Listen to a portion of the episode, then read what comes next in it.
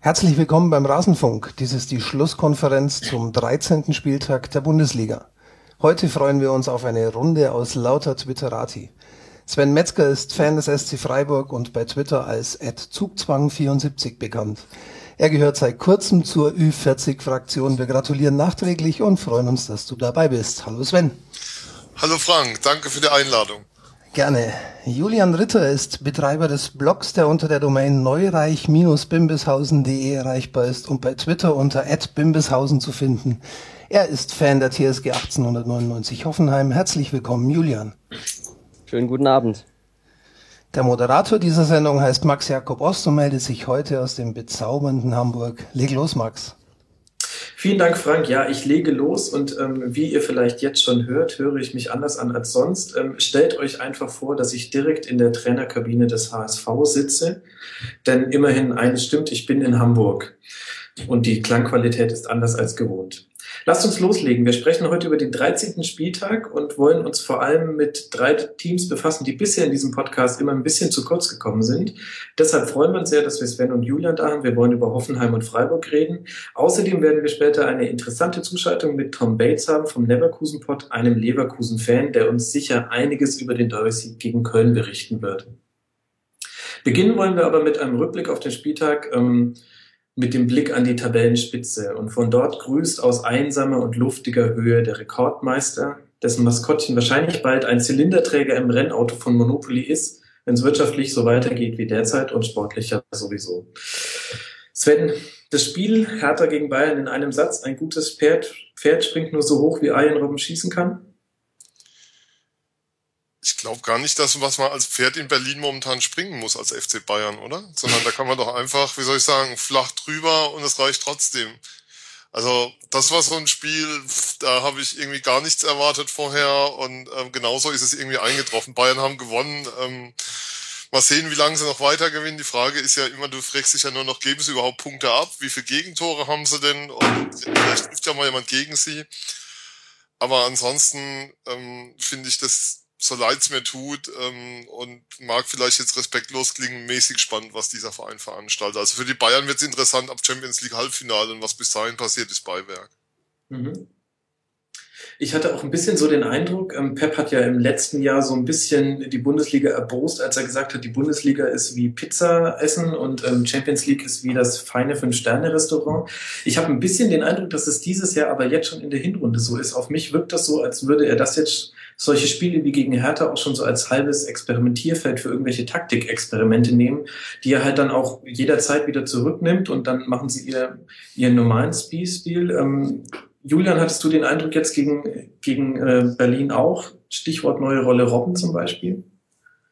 Ja, ich glaube, der Erfolg gibt ihnen ja quasi recht. Also sie haben einfach die Möglichkeit mit ihren Spielern, mit ihrem Spielermaterial, das sie haben, dass man sagt, es sind wahnsinnig viele Spieler ausgefallen, dann kann man immer noch eine Viererreihe aus äh, Ribéry, Robben, Götze und Müller aufbieten. Und wenn man die Möglichkeit hat, da Sachen zu erproben, dann ist es das gute Recht der Bayern, das zu tun.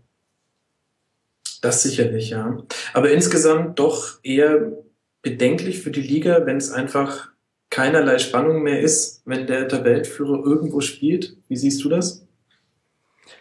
Wenn der Tabellenführer irgendwo spielt, ist ja gelegentlich noch ein wenig Spannung vorhanden. Also der HSV hat einen Unentschieden geschafft, aber also die Heimbilanz der Bayern in den letzten zwei Jahren haben sie zwei Heimspiele nicht gewonnen.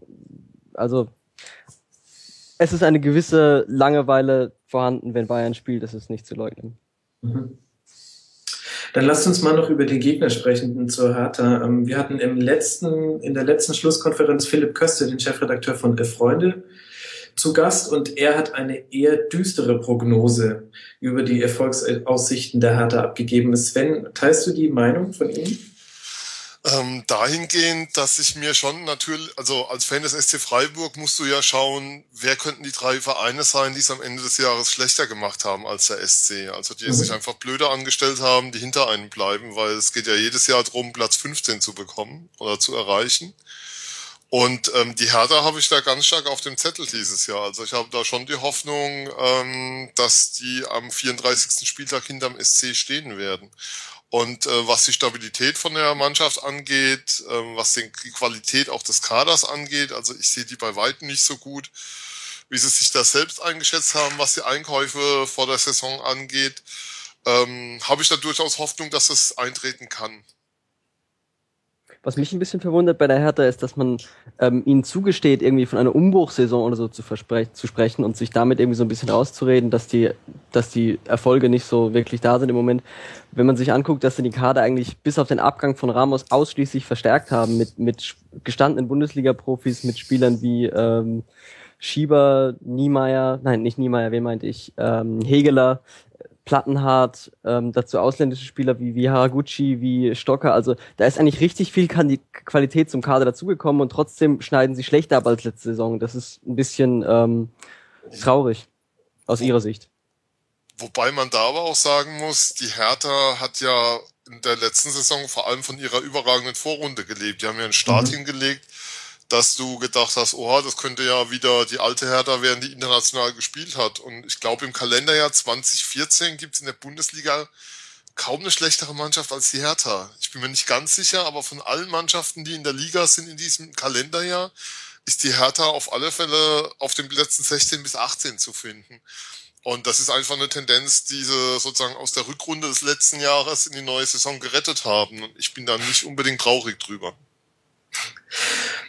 Aber woran liegt denn das? Also liegt es vielleicht daran, dass die Spielidee von Luhukai und damit auch von Hertha die von eigentlich jedem Team aktuell ist? Also Luhukais Stil war immer schon ein schnelles Umschalten aus einer kompakten Defensive heraus und er hatte immer gerne Mannschaften mit sehr schnellen Außenspielern. Und das war halt vor vier bis fünf Jahren noch eine recht einzigartige Idee. Inzwischen hört sich aber an wie das Konzept von jeder modernen Ligamannschaft. Würdet ihr mir zustimmen, Julian, wenn ich sage, ähm, vielleicht müsste Luhukai und Hertha sich auch taktisch bisschen neu erfinden? Da fragst du mich was. Also da würde ich mich nicht ähm, dazu erheben, solche äh, dem Trainer solche Ratschläge zu geben. Also ich denke, Herr Lukai wird schon wissen, was er aus dem Kader am besten mhm. macht und er hat ähm, in den letzten Jahren auch mit Augsburg so gezeigt, dass er mit schwachen Kadern, aus schwachen Kadern viel rausholen kann. Ähm, ob es da jetzt eine bessere Vorgehensweise mit dem Kader gäbe, das äh, vermag ich nicht zu sagen. Verbindest du, Sven, eine Spielidee von Hertha? Also, wenn man an einen Verein denkt, dann denkt man ja auch eine Spielweise. Und kannst du da was erkennen bei Hertha? Was, woran denkst du? Ähm, ich muss dazu sagen, ich habe knapp vier Jahre in Berlin gewohnt, hatte von den vier Jahren zwei Jahre eine Dauerkarte bei Hertha und habe da die Trainer Stevens, Röber und Falco Götz erlebt. Also Falco Götz in diesem Übergangsjahr und das war mit Fußballerich die beste Zeit, aber Hertha stand noch nie für eine bestimmte Form von Fußball, also auch zu mhm. der Zeit unter Röber nicht und unter Stevens sowieso nicht, das war ganz grausam. Also ich verbinde mit Hertha, ich weiß nicht, Hertha ist für mich so ein Verein, jetzt erzählt mir jeder Hauptstadt und Einzugsgebiet und die müssen in die Bundesliga sein, in der Bundesliga sein, aber Hertha ist für mich so, so ein Verein ein bisschen wie Hannover. Also da ist es mir, ob die jetzt drin sind oder nicht, ist mir relativ egal. Und mein Eindruck ist, für die Liga hat es irgendwie auch keine Bedeutung, weil fußballerische Bereicherung stellen sie irgendwie nicht dar und schaffen es auch nicht über die, die 15 Jahre, die sie jetzt wieder ähm, mehr oder minder in der Bundesliga sind, sich sowas wie eine Identität zu verpassen, mhm. wo du mhm. sie irgendwie mit verbinden kannst. Und ähm, also ich sehe da, ich verbinde mit Hertha eigentlich nichts an der Stelle, was sozusagen das fußballerische Konzept angeht, was der Verein hat. Mhm. Vielleicht liegt das auch daran, dass nur als Gedanke, dass das letzte Mal, als sie versucht haben, sich eine Identität zu geben, das denkbar schiefgegangen ist. Ich denke da an die Dieter Höhnes Zeit und dann Sebastian Deißler. Da war ja die Idee quasi, die ähm, mit einem jungen, wilden Team aus Nachwuchsspielern ähm, die Liga aufzurollen und dann haben sie es denkbar ungünstig geschafft, all diese Spieler zu vergraulen. Und beim, beim wirklich letzten Versuch, sich eine Identität zu verschaffen, unter Lucien Favre, der dazu ja wirklich geeignet mhm. ist, hat man halt nach der einen außerordentlich wahnsinnig guten Saison und den Abgängen, die dann im Sommer kamen, nicht länger als sechs, sieben Spieltage an ihm festgehalten und lieber wieder ja. anderen Kram ausprobiert. Also mhm. das ist auch ein Stück weit selbst verschuldet, dass man keine eigene Identität hat. Ähm, es ist für mich auch erstaunlich an der Stelle ähm, die Personalie Michael Preetz. Es gab ja eine Phase, wo du eigentlich jeden Tag drauf gewartet hast, zumindest was in der Öffentlichkeit los war und die Berliner Zeitungen sind da ja wenig zurückhaltend, ähm, dass er seinen Job verliert. Dann sind sie abgestiegen, ähm, sind mit ihm wieder aufgestiegen. Das erste Jahr war, wie gesagt, wegen der Vorrunde okay. Aber sie haben es geschafft, dass sie eine komplette Ruhe an der ich nenne es mal an der Pressefront haben momentan. Also du hast nicht das Gefühl, dass in Berlin aktuell sowas wie eine Unruhe von mhm. außen mhm. in den Verein hineingetragen wird, obwohl sich an der Situation gegenüber vor, sagen wir mal, drei Jahren kaum etwas geändert hat. Und das finde ich extrem erstaunlich. Also da hat sich schon, also im Verein scheint sich da was getan zu haben. Also zumindest außerhalb des Rasens. Auf dem Rasen ist es allerdings noch nicht angekommen. Mhm. Vielleicht ist das so eine Art Demo, die man einfach lernt, weil man mehrere Abstiege in relativ kurzer Zeit hinter sich hat. Das nur als Tease. Aber jetzt könnte ich am liebsten Julian schon 10 Euro überweisen, weil er mir die Überleitung zum nächsten Spiel schon perfekt geliefert hat. Äh, der Trainer, an dem die Hertha nicht festgehalten ist, hat, ist Lucien Favre. Und der ist bei Gladbach nun wirklich außerordentlich erfolgreich, selbst wenn man mal diese knappe Niederlage gegen Wolfsburg mit 1 zu 0 mit einbezieht in die Betrachtung. Julian, Findest du, dass es unterm Strich ein verdientes Ergebnis war am Sonntag? Ähm, also ich, ja, ja, ja. Die Antwort ist ja. Danke, nächste Frage. Nein, hast du noch mehr dazu? Also Wolfsburg hat einfach wahnsinnige Einzelspieler und einen Trainer mit, mit ähm, äh, wie heißt der denn? Wie heißt der Trainer von Wolfsburg? Das ist doch mal Dieter Hacking. Dieter Hacking, Dankeschön.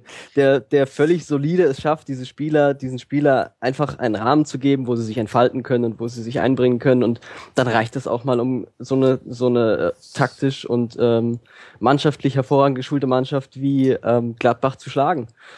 Und ähm, für Gladbach, die hatten jetzt eine Wahnsinnsserie zu Saisonbeginn mit mit wettbewerbsübergreifend, was heißt ich, an die 20 Spielen ungeschlagen. Jetzt haben sie, glaube ich, dreimal hintereinander verloren in der Bundesliga. Da wird man auch sich keinen großen Kopf machen. Die hatten auch letztes Jahr in der Rückrunde eine schwächere Phase, aber da macht man sich einfach keinen Kopf. Da weiß man inzwischen, man hat, man hat ein Fahrraum, man hat ein System, man hat Spieler, die ausgebildet werden, in dieses System zu passen. Man hat Alternativen, die sich als neue Stammkräfte erweisen könnten. Da wird ganz ruhig weitergearbeitet werden und die werden am Ende ähm, in der oberen Tabellenregion bleiben. Mhm werden die denn für euch, also du bist ja Hoffenheim-Fan, der wichtigste Konkurrent, wenn es um die Europa League und vielleicht sogar Champions League Plätze geht? Ich weiß nicht, ob es ein wichtiger Konkurrent ist. Ich weiß ja nicht mal, ob mein Verein sich überhaupt als Konkurrent um die Europa League Plätze derzeit sieht. Ähm, es wird auf jeden Fall eine Mannschaft sein, die oben ähm, mitspielt und Hoffenheim wird vielleicht auch dazu gehören. Gut, zu deinem Verein kommen wir gleich noch. Da kannst du uns noch näher ausführen, warum du da so skeptisch bist oder warum auch nicht. Lass uns noch kurz ein Wort äh, zum VfL Wolfsburg verlieren. Ähm, könnten die vielleicht jetzt auf längere Sicht, und jetzt spreche ich mal von zwei bis drei Jahren, zum Bayern-Konkurrenten werden, allein wegen der finanziellen Mittel? Sven, was meinst du? Also wenn es einen Verein gibt, der das auf Dauer noch schaffen kann, ähm, vielleicht, wenn Borussia Dortmund mal wieder in die Spur kommt in den nächsten Jahren, also in der nächsten Saison, weil dieses Jahr wird es wohl eher nichts mehr mit den 22 Punkten Abstand, die sie jetzt auf Platz eins haben.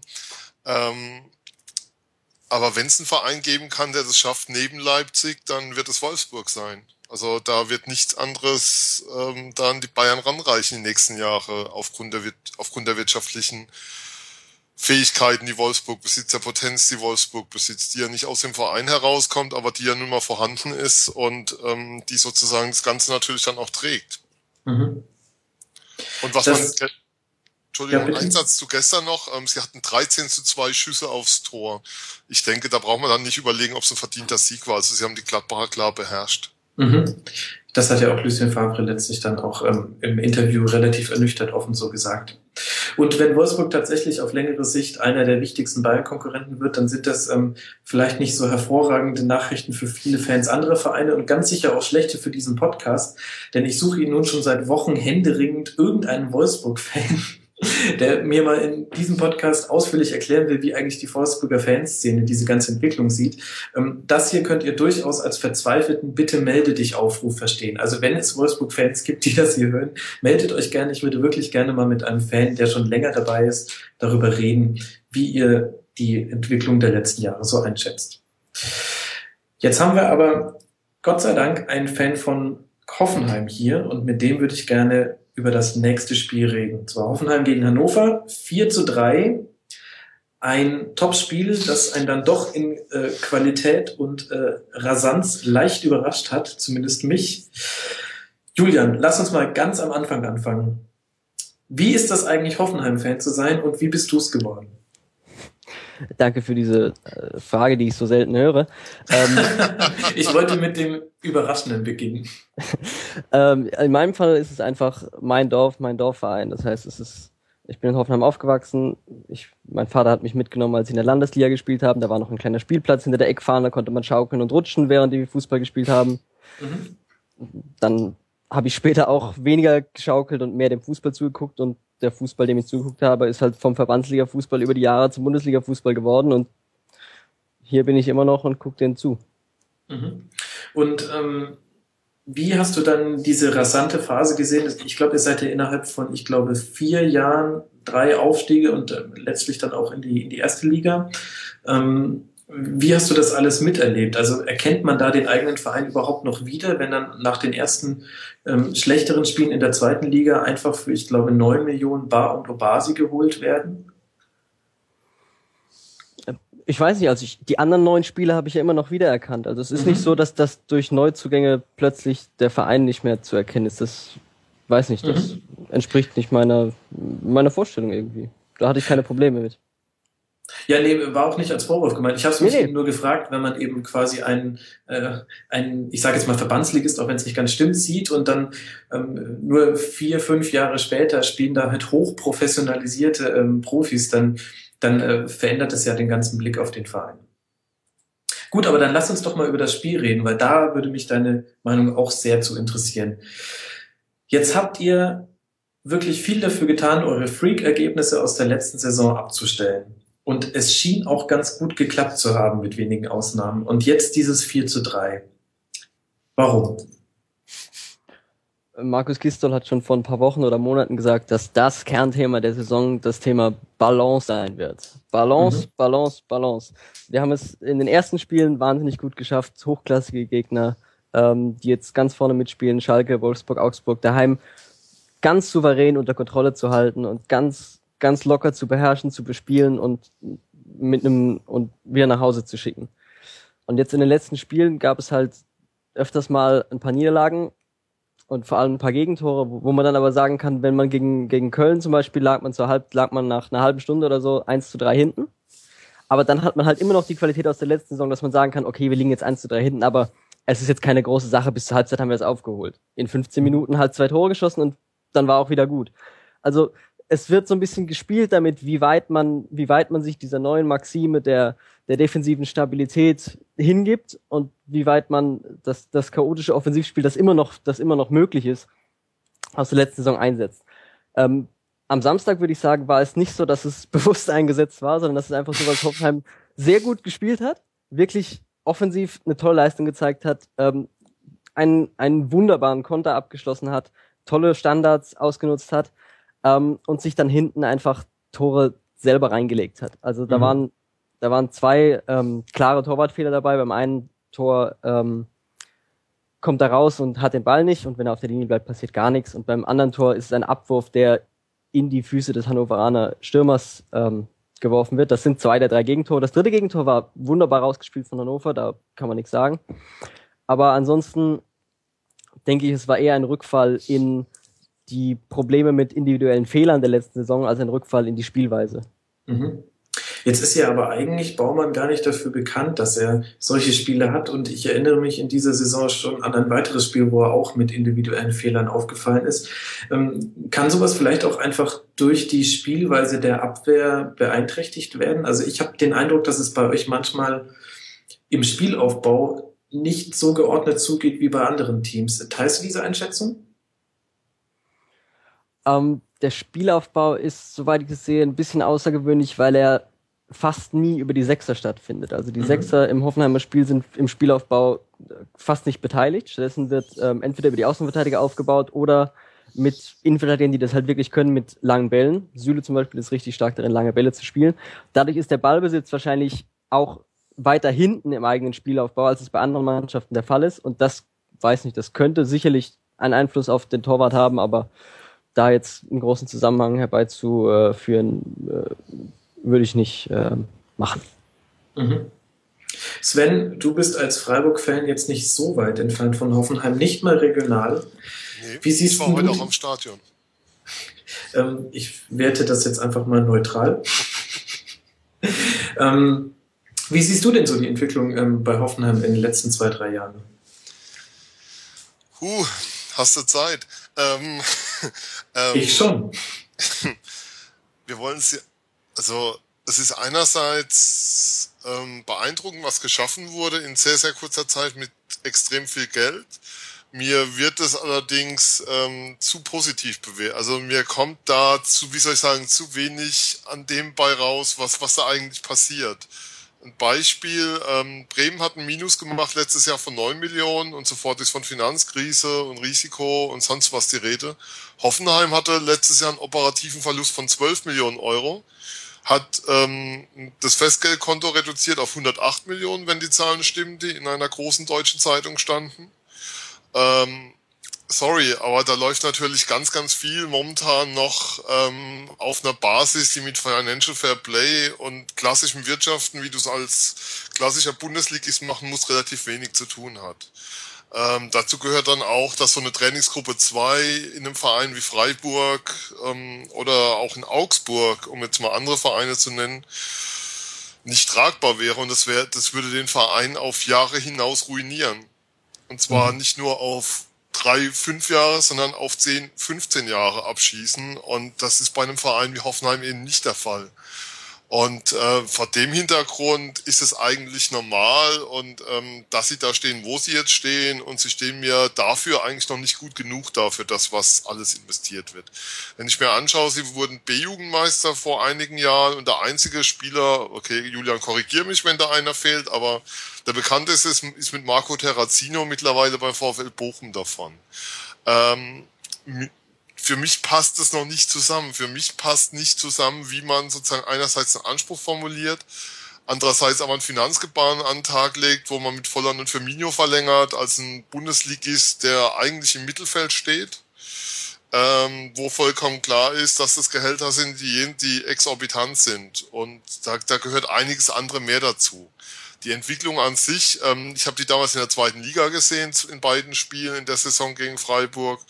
Das Rückspiel in Hoffenheim war mit das Beste, was ich in der zweiten Liga von der Mannschaft gesehen habe. Die haben sind extrem souverän aufgetreten, extrem stark. Dann gehört aber eben auch dazu, du hast es vorhin genannt, dass man nach Niederlagen zum Auftakt dann drei Spieler für 20 Millionen Euro eingekauft hatte.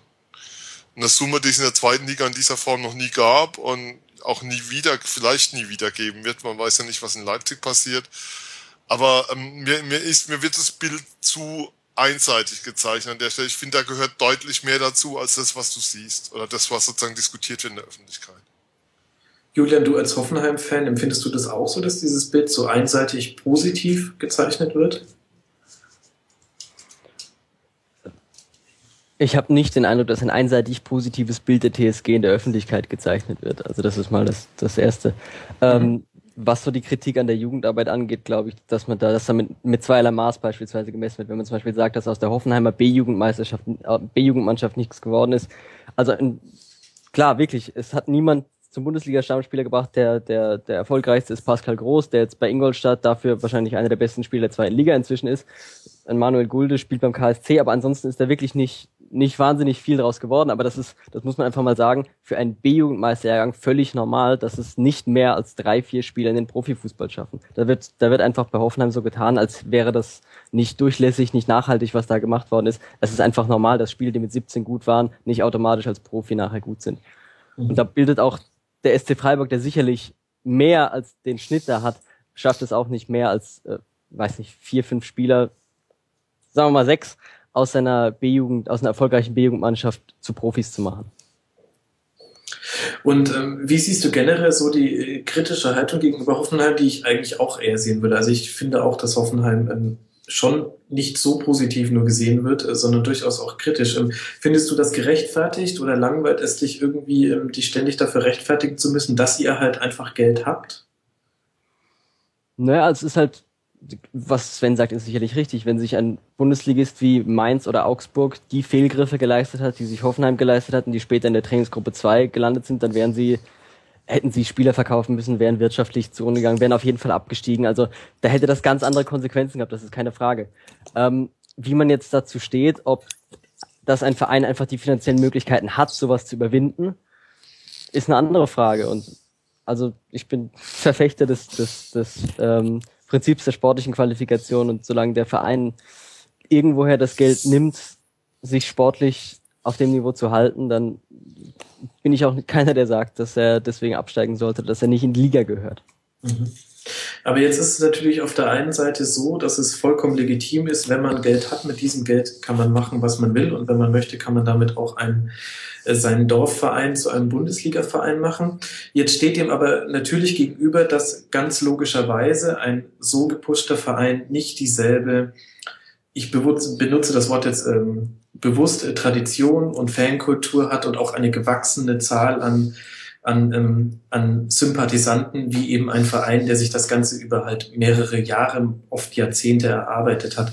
Ähm, siehst du darin denn kein Problem, dass ähm, immer mehr Vereine in der Bundesliga, in der ersten Liga mitspielen werden auf lange Sicht, die eben keine so große Fanbasis haben wie andere Mannschaften? Oder sagst du auch, das ist, ähm, das ist auch nichts Wichtiges, das einzige Wichtige ist das sportliche Abschneiden?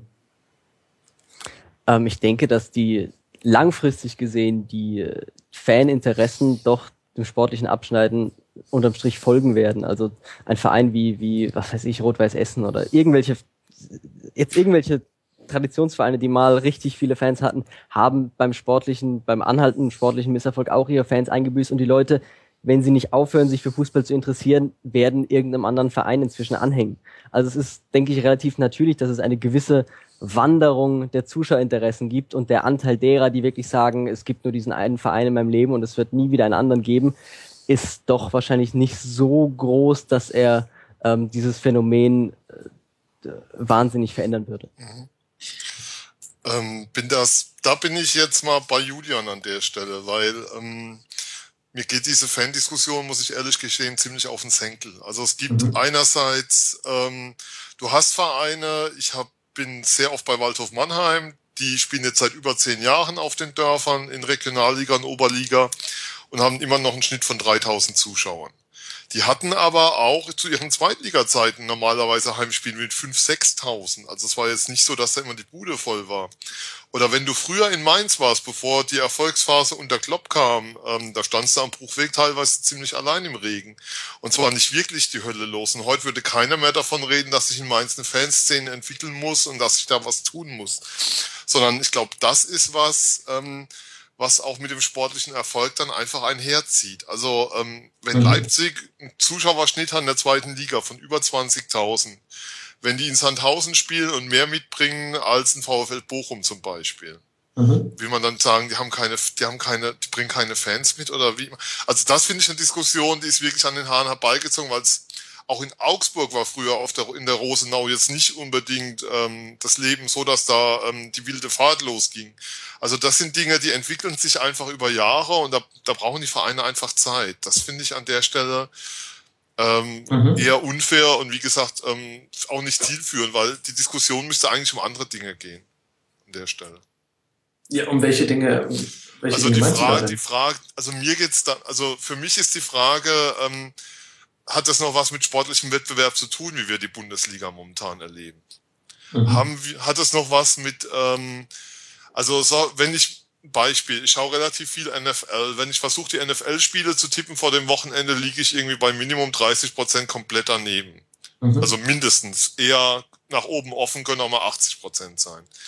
Ich kann mir nicht vorstellen, dass ich in der Bundesliga in der Lage wäre, 80 Prozent daneben zu liegen, was die Tipps angeht oder der Gedanke, dass du in fünf Jahren eine Bundesliga haben wirst, wo klar ist, Bayern ist vorne dabei, Wolfsburg ist vorne dabei, Leverkusen ist vorne dabei, dann noch Leipzig und je nachdem, wie es eben finanziell aussieht, Dietmar Hopp vielleicht, also Hoffenheim vielleicht noch und dann je nachdem Dortmund und Schalke, je nachdem, wie es bei denen sich entwickelt. Und das war's dann.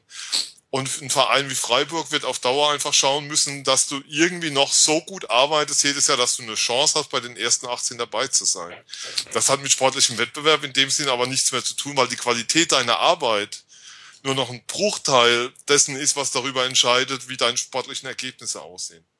Ich finde, dass das ein richtig schlecht gewählter Vergleich ist mit der NFL, weil die ja gerade mit ihrem, mit ihrem Franchise-System und ihren geschlossenen Ligen gerade darauf angelegt ist, dass es immer einen ausgeglichenen ja, Wettbewerb gibt, klar. dass am Ende immer die Mannschaften, die schlecht abgeschnitten haben, als erstes Player draften dürfen und so weiter. Ja. Ähm, aber das, aber das macht es auch ein Stück weit interessant.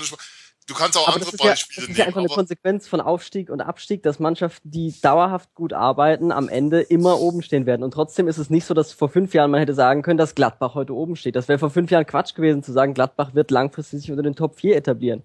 Genauso äh, vor zehn Jahren, wenn man da gesagt hätte, dass Dortmund und Bayern mehrere Jahre auf einem Niveau sein werden, das hätte man auch nicht gewusst. Also dieses, dieses, dieser Gedanke, dass man, dass es überhaupt keine Spannung gibt, dass es überhaupt keine Überraschung gäbe. Dortmund steht im Moment auf Platz 18 und wir reden davon, dass es keine Überraschung in der Liga gibt. Das ist doch Quatsch. Mhm. Ich sage nicht, dass es keine Überraschung in der Liga gibt. Ich sage nur, wenn ich mir die Entwicklung der letzten Jahre in der Liga anschaue, dann ist es vollkommen klar, ähm, wie sich die Liga entwickeln wird in den nächsten Jahren und wo sich die Liga in den nächsten zehn Jahren hin entwickeln wird. Und dann ist auch vollkommen, dann ist doch auch nicht mehr die Frage sozusagen, wird Bayern acht oder neunmal in den nächsten zehn Jahren Meister? Das ist doch die Frage, die momentan im Raum steht. Dann ist noch die Frage, ähm, wer geht auf die Plätze zwei bis vier und da wird Wolfsburg, wenn sie es halbwegs vernünftig machen, die nächsten Jahre weiter dabei sein. Und du hast auch, das, das ist relativ klar festgelegt, was da passiert wird. Du wirst Leipzig auf Dauer haben, weil sich das nicht aufhalten lässt. Das ist vollkommen klar. Geld schießt nun mal Tore auf langfristig. Nicht auf eine Saison gerechnet. Mhm. Aber ähm, es ist auch klar, dass, dass ein Verein, der hochkommen wird, ähm, Dortmund wird ein Spieler von der Qualität wie Lewandowski kannst du vielleicht finden und entwickeln. Aber du wirst ihn nie mit deinen finanziellen Mitteln, die du dann hast, adäquat ersetzen können. Gut, ich meine, letztlich ist das auch so ein bisschen die Feststellung, dass die Schere einfach weiter auseinander geht. Also dieses ja. Argument, was ihr ähm, beide ja letztlich ähm, auch führt, ähm, ist ja dieses alte Heribert Bruchhagen-Ding, dass er vor der Saison sagt, ich kann Ihnen auf jeden Fall die ersten acht der Tabelle sagen und diese ersten acht werden bis auf eine Position deckungsgleich sein mit den acht finanzstärksten Teams der Liga.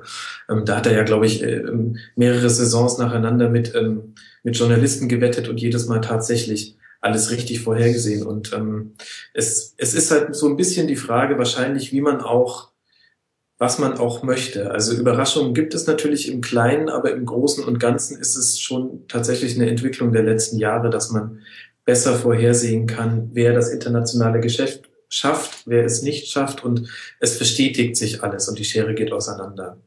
Aber das werden wir jetzt in diesem Podcast nicht lösen können. Das ist auf jeden Fall sehr interessant, da einfach mal aus unterschiedlichen Blickwinkeln drauf zu gucken. Lasst uns vielleicht mal zum nächsten Spiel kommen, denn ich glaube, die andere Diskussion reicht nicht in 90 Minuten. Aber vielleicht kann man beim nächsten, kann man beim nächsten Spiel auch ganz gut sehen, ähm, was, was dann letztlich dabei rauskommt bei dem, was wir gerade diskutiert haben. Ich spreche vom Spiel Schalke gegen Mainz. Schalke hat 4 zu 1 gewonnen und gleichzeitig in der Champions League am Dienstag mal so richtig auf den Sack bekommen. Und vielleicht ist das auch so eine Frage, die man sich stellen muss. Ich hatte den Eindruck, dass ganz lange Zeit ähm, in Deutschland ein Konsens bestand darin, dass man äh, gesagt hat, Klar, irgendwie international haben die deutschen Vereine wirklich wahnsinnig lang nichts mehr gerissen, aber wir haben insgesamt die stärkste Liga, weil hier kann jeder jeden schlagen. Und ich empfinde zumindest so, dass es so langsam ein bisschen switcht und dass die Leute jetzt auch doch es eigentlich gar nicht so schlecht finden, dass, dass es dann mal dieses deutsch-deutsche Champions League-Finale gab und dass jetzt endlich mal jemand da was gerissen hat und dass man der Premier League jetzt ein bisschen im Nacken sitzt. Ähm, ist das vielleicht auch ein Punkt, den man so sehen kann, Julian? Also ich bin jemand, der sich relativ wenig für internationalen Fußball interessiert, also auch für die Champions League im Vergleich zur Bundesliga, weil einfach die Bundesliga ist der Wettbewerb vor der Haustür, der Wettbewerb, wo man zu jedem Spiel hinfahren kann, wo man gegen jedes Team schon mal gespielt hat, wo man jeden Spieler schon mal gesehen hat, wo man zu jedem Team eine Vorstellung hat, wo wenn da am nächsten Spieltag zwei Mannschaften gegeneinander spielen, mit denen man überhaupt nichts zu tun hat, hat man trotzdem eine Vorstellung davon, was passieren könnte, was könnte interessant sein an dem Spiel. Und das habe ich bei der Champions League nicht. Das heißt, für mich ist die Frage, ob die deutschen Teams in der Champions League besonders gut oder schlecht sind, wirklich nicht sonderlich interessant. Ich freue mich, wenn mhm. mein eigener Verein eines Tages es schaffen wird, in einen internationalen Wettbewerb zu kommen, wie es alle anderen Vereine, die in den letzten fünf Jahren nicht abgestiegen sind, schon mal geschafft haben. Ähm, aber ansonsten, ob da ähm, Bayern oben mitspielt oder Schalke in der Gruppenphase ausscheidet, ist mir für die Champions League eigentlich ziemlich egal. Aber nicht egal wird ja bestimmt das 4 zu 1 von Schalke gegen Mainz gewesen sein, oder? Weil die sind ja für euch jetzt ein direkter Konkurrent. Ihr habt beide 20 Punkte. Wie hast du denn das Spiel gesehen? Hast du dich äh, geärgert? ich, ich bin da absolut auf Trainerlinie in dem Motto, wir konzentrieren uns auf unser nächstes Spiel und wollen das gewinnen und am Ende der Saison werden wir sehen, wofür das reicht. Also wenn Schalke seine Spiele gewinnt, dann ist das schön für Schalke, aber ich bin niemand, der sagt, äh, ich möchte, dass dieses Spiel so ausgeht, weil das ist gut für meinen Verein. So gucke ich die Bundesliga nicht. Okay. Du bist hier eindeutig falsch in diesem Podcast. Du bist viel zu sehr auf Kompromisse aus. So läuft das überhaupt nicht. Dann stelle ich jetzt einfach Sven eine Frage zu Schalke. So. Und zwar folgende. Horst Held hat zur Entlassung von Jens Keller damals gesagt, der Hauptgrund der Entlassung war, dass wir keine Konstanz bekommen haben. Und jetzt gucke ich mir die Spiele seit dem Einstand von Di Matteo an und ich habe fünf Siege und vier Niederlagen und das Ganze wechselt so lustig hin und her wie bei einem Ping-Pong-Spiel lag es jetzt vielleicht doch gar nicht am Trainer, dass die so unkonstant waren? Was denkst du, Sven? Ähm, Moment, an Di Matteo liegt ja nichts, weil die Mannschaft ist ja konditionell nicht in einem Zustand, wenn ich den Spielern glauben darf und dem Vorstand, dass sie in der Lage ist, über 90 Minuten Fußball zu spielen. Und ähm, der Kapitän meinte doch, sie hätten schon im Trainingslager gedacht, sie würden zu wenig machen. Woraufhin ich mich natürlich frage, was das eigentlich für Spieler sind und was sie für eine Eigenverantwortung haben. Also Schalke ist für mich ein komplettes Rätsel in diesem Jahr. Also ähm, man muss ja auch sagen, sie haben ja auch am Samstag eher mit, ich will nicht sagen mit Glück gewonnen, aber nach dem 2 zu 1 sah es lange Zeit so aus, als wären die Mainzer eher am Ausgleich als die Schalker am 3 zu 1. Und was dann passiert, weißt du nicht. Also die Schalker ähm, waren in Freiburg die schlechteste Mannschaft, die sich in der Saison doch bisher präsentiert hat. Jetzt kann man natürlich mhm. sagen, bei der Heimbilanz vom SC ist das keine Kunst, aber ähm, das war wirklich grausam, was die da aber neun, vor allem in der zweiten Halbzeit abgeliefert haben, wo sie gar nichts mehr entgegenzusetzen hatten. Und ich hätte sogar eher getippt, dass die Mainzer gewinnen am Samstag. Ähm, mein Eindruck ist, dass sie es momentan vorne etwas besser hinbekommen in der Abstimmung zwischen Choupo-Moting und äh, Huntela und dass sie das durchaus gefährlicher macht und dass es da dann passt. Mhm. Ähm, also gegen Chelsea habe ich jetzt, muss ich gestehen, gar nichts von ihnen erwartet gehabt und dementsprechend lief es ja auch. Okay, 0 zu 5 ist natürlich, hart, ist natürlich hart, aber ähm, du machst irgendwann den Ticker an, siehst 0 zu 4 und denkst so, jo, ähm, sie haben ja schon öfters in der Champions League Heimspiele gehabt, wo sie einen kräftig auf die Mütze bekommen haben. Und das war wieder so. Aber was Schalke, der Trainerwechsel gebracht haben soll, vielleicht sehen wir es in einem halben Jahr, ich weiß es momentan nicht. Mhm. Ähm, Vielleicht ist auch Teil der Inkonstanz, dass halt sogar so ein Podcast wie wir danach fragen, warum jetzt immer noch keine Konstanz da ist. Also vielleicht muss man da auch tatsächlich mal dem Trainer mindestens die Winterpause als Vorbereitung zugestehen. Ähm, es stimmt auf jeden Fall ähm, eine kurze Statistik noch, weil du gesagt hast, Mainz hätte durchaus gewinnen können. Da halte ich einfach nur die Statistik noch zugute. 22 zu 14 Torschüsse für den FSV. Also man kann das auch statistisch so untermauern, dein Argument. Und jetzt wollte Julia noch was sagen.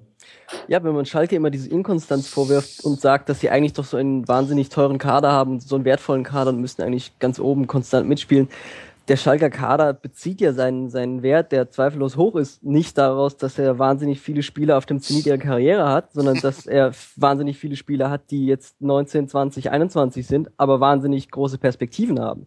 Also mhm. der Marktwert der Schalker besteht ja darin, dass ein Martip, ein Meier, ein Draxler, ein Goretzka zusammen wahnsinnig viel Geld wert sind und nicht darin, dass ähm, ähm, jetzt äh, Hövedes, Neustädter und Tankio Barnetta für die größten Fußballer auf dem auf der Spitze ihrer Schaffenskraft gehalten werden.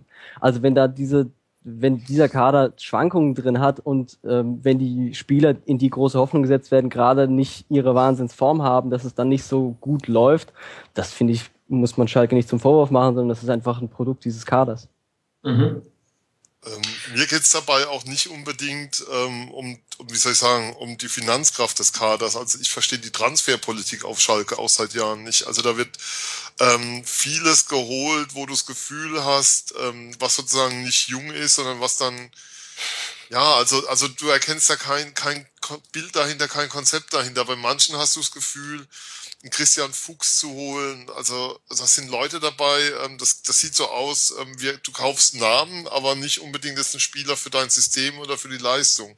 Das Fünfer-Mittelfeld bestand am Samstag ähm, aus Fuchs, Ushida, Aogo, Meyer und Höger. Und das ist keines von der Bundesliga-Spitzenmannschaft, also mit Sicherheit nicht. Mhm. Ganz beispielhaft ist da auch der Transfer von Obasi, von dem man Also der von Hoffenheim gekauft wurde für 5 Millionen. Man wusste zu dem Zeitpunkt, dass er einer der verletzungsanfälligsten Spieler der Bundesliga ist. Und was ist passiert? Er war die nächsten zwei Jahre, von den nächsten zwei Jahren hat er drei Spiele in der Startelf oder so gemacht. Das konnte man einfach absehen. Aber sie haben einfach gedacht, dass sie mit ihm sein, ihre Offensivqualität verstärken sollen, aber dann nachher sich beschwert in einem Kader mit Obasi, mit, ähm, mit Hochland und anderen Spielern dieses Kalibers, dass sie viele Verletzte haben. Also da ist schon ein bisschen ähm, die rechte Hand macht was und die linke beschwert sich drüber. Mhm. Irgendwann müssten wir hier an der Stelle auch nochmal über Horst Held reden, aber vielleicht holen wir uns dafür dann auch wirklich einen Schalke-Experten noch in die Runde. Lasst uns noch, noch kurz... jemand aus Stuttgart dafür. ja, ich habe gehört, Armin Fieser wieder Zeit haben. Vielleicht hat er mal Bock auf Rasenfunk. Ähm, lasst uns noch kurz über Mainz reden. Ähm, die haben aus den letzten neun Spielen nur eines gewonnen. Trotzdem bleibt es Mainz typisch ruhig. Ich würde genau das als ihre größte ähm, Stärke bezeichnen. Und es fällt auf, dass ähm, dass äh, dieser ganze Abfall in der Leistung stattgefunden hat, seitdem sich Jonas Hoffmann verletzt hat, der damals ja in einer wahnsinnig guten ähm, Verfassung war. Sven, du sitzt ja auch äh, mit Freiburg recht nah dran, sage ich mal einfach so. Ähm, meinst du, es hängt tatsächlich mit dieser Verletzung zusammen oder ist es zu einfach, so eine, so eine sportliche Krise auf so eine Personale zu reduzieren? Also natürlich tut dir ein Spieler wie Jonas Hoffmann extrem weh. Also ich bin ja noch näher an Mainz als an Freiburg, was meinen Wohnort angeht. Mhm. Und ähm, das, das tut ja einfach extrem weh, aber die Mainz haben eigentlich trotzdem eine, eine stabile, gute Mannschaft zusammen mittlerweile. Und ähm, ja, aber vielleicht passt, also ich, ich sehe Mainz jetzt nie so genau, muss ich ehrlich gestehen. Ich habe das gegen Freiburg gesehen letzte Woche und da haben sie ja dann eher, waren sie die erste halbe Stunde stark und danach hat der SC das Spiel übernommen, hat dann dusselig wie so oft in dieser Saison ähm, in den Schlussminuten noch, einen Punkt, noch zwei Punkte abgegeben. Ähm, aber Mainz ist eigentlich so ein Verein, wo ich jedes Jahr drauf warte, dass die mal wieder unten reinrutschen. Und mhm. es passiert nie. Mainz ist eine Mannschaft, wo ich eigentlich immer denke, na ja, das ist doch eigentlich noch nicht so gefestigt als Bundesliga-Verein oder nicht so dauerhaft stabil. Die sind ja im gleichen Jahr wie der SC aufgestiegen damals. Ähm, dass die spielen jetzt ihre sechste Saison in Folge in der Bundesliga dass die mal wieder mit unten drin sind. Aber irgendwie schaffen sie es jedes Jahr mit ihrer Ruhe, ihrer Souveränität. Heidel macht kluge Transfers jedes Mal und es passt einfach irgendwie. Aber ich weiß, aber wo genau jetzt sozusagen die Krise herkommt momentan, die Verletzung von Jonas Hoffmann, mit Sicherheit ein Bestandteil. Man hatte ja vor der Saison schon die Befürchtung, dass Jungland der erste Trainer wird, der seinen Job verliert, nachdem was da mhm. ähm, schief ging. Und dann haben sie einen riesen Start hingelegt. Vielleicht sind sie jetzt eher wieder ein Stück weit auf Normalmaß angekommen. Vielleicht ist es, vielleicht waren die ersten Spiele einfach über dem Limit und jetzt sind sie ein Stück weit unter dem Limit und irgendwo zwischendrin ist dann vielleicht die Wahrheit. Also ähm, ich tue mir immer ganz schwer damit, alles so in Schwarz und Weiß zu sehen. Mhm. Vielleicht gibt es auch sowas wie ein Grau, was da zwischendrin liegt. Und vielleicht finden, suchen sie Mainzer auch noch momentan dieses Grau in ihren Leistungen und haben momentan entweder nur schwarz oder weiß zu bieten. Mhm. Ganz nebenbei ist Mainz natürlich, deine Einleitung zufolge, der beste Beleg für die erfolgreiche Hoffenheimer Jugendarbeit, wenn ein Spieler wie Jonas Hofmann, der nun als Zwölfjähriger zur TSG gekommen ist und dort ausgebildet wurde, wenn sein Fehlen zu einer Serie von sieben Spielen ohne Sieg führt, dann kann man, glaube ich, über die Jugendarbeit nicht geteilter Meinung sein. Und wo hat Jonas Hoffmann nochmal genau sein Bundesliga-Debüt gegeben? Bei Borussia Dortmund, weil man bei der, weil man bei der TSG Hoffenheim zu einem 18-Jährigen gesagt hat, wir, können, wir werden dich langsam aufbauen, wir werden dir nicht sofort Bundesliga-Einsätze geben können. Und Dortmund hat gesagt, klar, bei uns spielst du Bundesliga. Und dann hat er erst mal drei Jahre in der zweiten Mannschaft gespielt, aber er ist zu Dortmund gegangen jedenfalls. Wir lassen das einfach so stehen. Lasst uns doch zum nächsten Spiel kommen. Und da freue ich mich, dass wir jemand in der Leitung begrüßen können, der Leverkusen-Fan ist. Wir haben jetzt mit dabei Tom Bates vom Leverkusen-Port. Hallo Tom, schön, dass du mit dabei bist. Hallo, ja, schön, dass ihr mich zu Gast habt. Ihr sprecht mit einem glücklichen Derby-Sieger. Das ist nicht so wirklich verwunderlich nach einem 5 zu 1. Ihr spielt am Samstag gegen die Bayern. Habt ihr zur richtigen Zeit die perfekte Form gefunden? Ach, Form, Form geht immer aus dem Fenster, wenn wir nach, nach München fahren. Ich glaube, da gibt's äh, zu viele Beispiele, äh, in denen wir super Saisonverläufe hatten und äh, eigentlich jeder mit einem Sieg in München gerechnet hat. Und dann fahren wir nach München und vielleicht hatten die Bayern sogar auch noch einen schlechten Lauf vorm Spiel. Aber in München, naja, ähm, wie Aber leider das negativ. Doch nicht in den letzten Jahren. Ich das erinnere stimmt. mich, dass ihr die einzigen wart, die ähm, 1-0 gegen Bayern gewonnen. Dann, ähm, zu, also die letzten Jahre war es auch eigentlich ganz okay. Ja, das stimmt. Ähm, und ich kann es mir ehrlich gesagt immer noch nicht erklären. ähm, lass uns noch kurz, bevor wir vorausschauen auf äh, das Spitzenspiel des nächsten Spieltags, neben Hoffenheim gegen Dortmund. Ähm, lass uns äh, noch kurz über das 5-1 jetzt äh, vom Samstag reden. Ähm, ich frage mal ganz ketzerisch, wart ihr zu zwölf auf dem Spielfeld gestanden? Ja, das war natürlich, äh, was im Nachhinein besprochen wurde und was auch Herr Schmatke ähm, gesagt hat. Ich war ein bisschen enttäuscht, ehrlich gesagt, von äh, Schmackes Äußerung.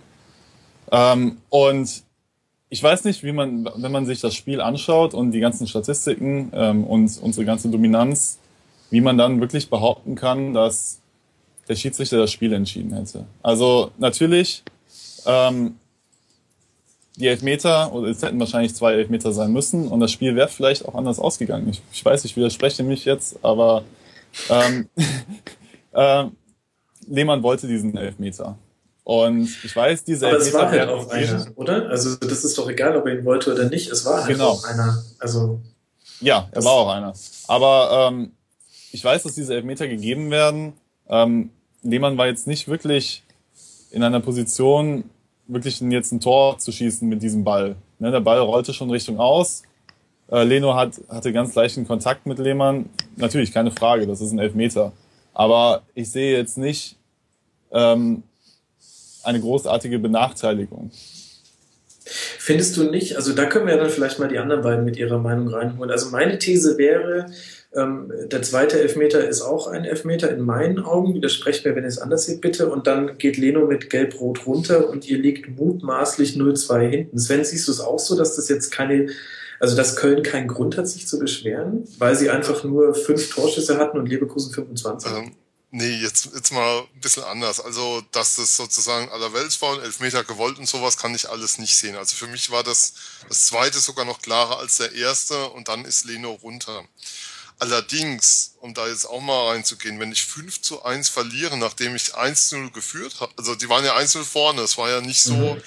Dass sozusagen das eine entscheidende Szene war beim Stand von 2 zu 3 in der 90. oder so, sondern sie waren 1 0 vorne, 10 Minuten gespielt, das heißt 80 Minuten zu gehen, 11 gegen 11 und du verlierst 5-1 ähm, dann sollte ich gegenüber dem Schiedsrichter aber dringend mal die Klappe halten und mich erstmal mit der eigenen Leistung beschäftigen. Also dies, diese künstliche Aufregung, die ja schon vorher losging, es gab ja donnerstags schon Meldungen, nachdem die Ansetzungen raus waren, dass ähm, Kienhöfer ja schon vor Jahren mal Podolski ungerechtfertigt in einem Pokalspiel gegen Augsburg vom Platz gestellt hätte und damals schon verpfiffen hätte und er deshalb den FC nicht leiden könne. Das war ja sozusagen der Auftakt zum Wochenende und endete dann in den Tiraden nach einem 1 zu 5. Also ich fand das extrem beschämend. Also ich fand das, das fand ich ähm, weit über die Maßen hinaus, weil bei einem 1 zu 5 geht es erstmal um die eigene Leistung, nicht darum, ob der Schiedsrichter jetzt einen zweiten Elfmeter gegeben hat oder nicht.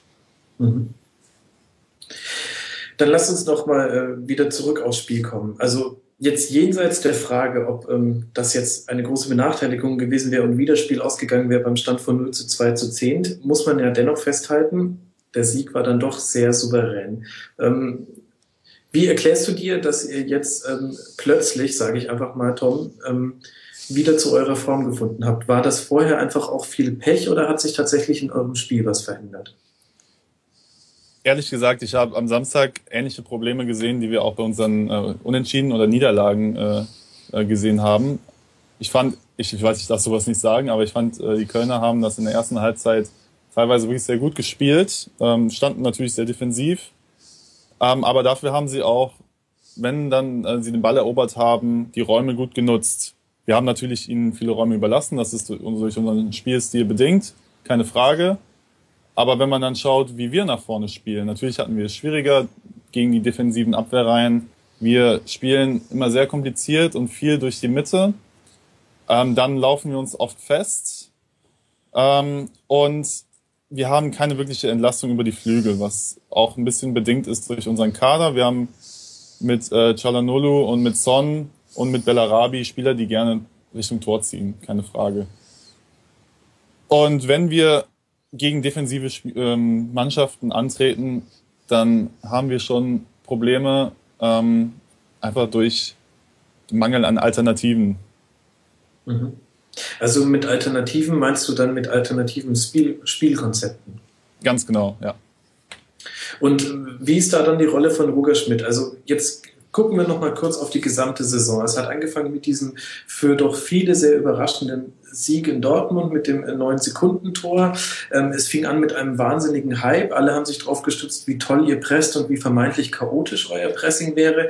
Und dann ist das irgendwann in ernüchternde Konsterniertheit abgeflaut und man hatte wieder so, ein, so eine Nichtbeziehung zu Leverkusen. Ihr habt halt einfach eure Spiele gespielt und es war halt mal ein Unentschieden oder eine Niederlage.